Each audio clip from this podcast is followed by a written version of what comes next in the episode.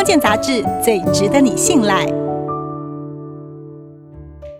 常有人问，医师，我都有认真刷牙，为什么觉得牙齿越来越长，牙缝也变大呢？这就是牙龈萎缩的症状。所谓的牙龈萎缩或是牙龈退缩，就是泛指牙齿周围的牙龈软组织边缘向牙根移动。露出更多牙冠结构或牙齿根部，牙龈和牙齿之间也会形成更大的缝隙，进而引起细菌的聚集。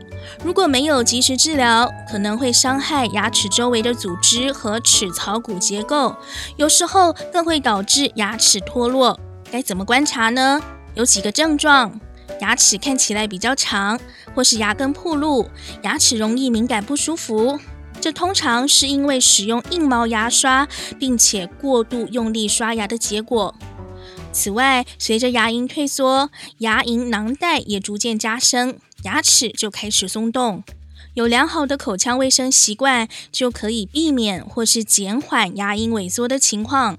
如果太大力或是不正确刷牙，反而会磨损牙釉质，造成牙龈退缩后遗症。因此，牙刷的刷毛要柔软细致，最好是小头牙刷，在口腔里活动比较方便。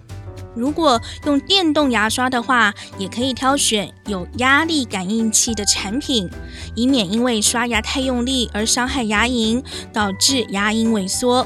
而且最好三餐饭后和睡前都要刷牙，每次至少三分钟。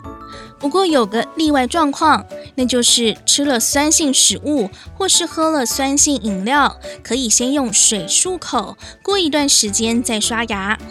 专家也建议，刷牙之后搭配牙线，能够把牙缝间的死角清除干净，保持口腔卫生。